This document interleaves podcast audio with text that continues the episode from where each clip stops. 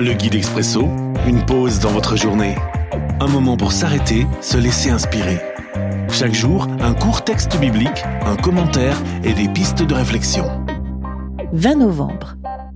Aujourd'hui dans 1 Chronique chapitre 28, le verset 20. Ensuite il ajoute Mon fils, sois fort et courageux. Mets-toi au travail sans peur et ne te décourage pas.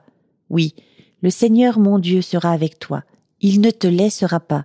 Il ne t'abandonnera pas jusqu'à la fin des travaux entrepris pour le service de son temple.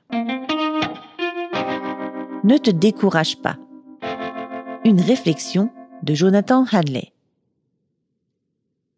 Nous avons tous un temple à construire, n'est-ce pas?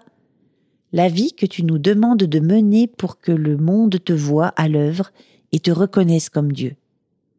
Je pense à toutes les fois où je suis découragée, où la tâche de construction que Dieu m'a confiée me semble irréalisable. Que ce soit dans le domaine de ma propre piété, dans mon témoignage ou mon travail, mes relations avec mes proches, etc.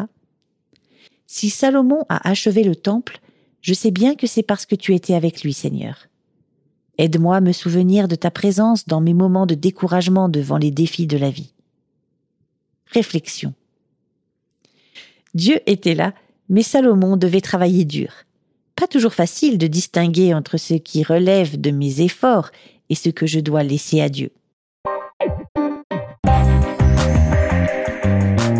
L'Expresso, un guide biblique accessible partout et en tout temps. Une offre numérique de la Ligue pour la lecture de la Bible, Radio Air et Radio Omega. À retrouver sur expresso.guide ou sur votre radio.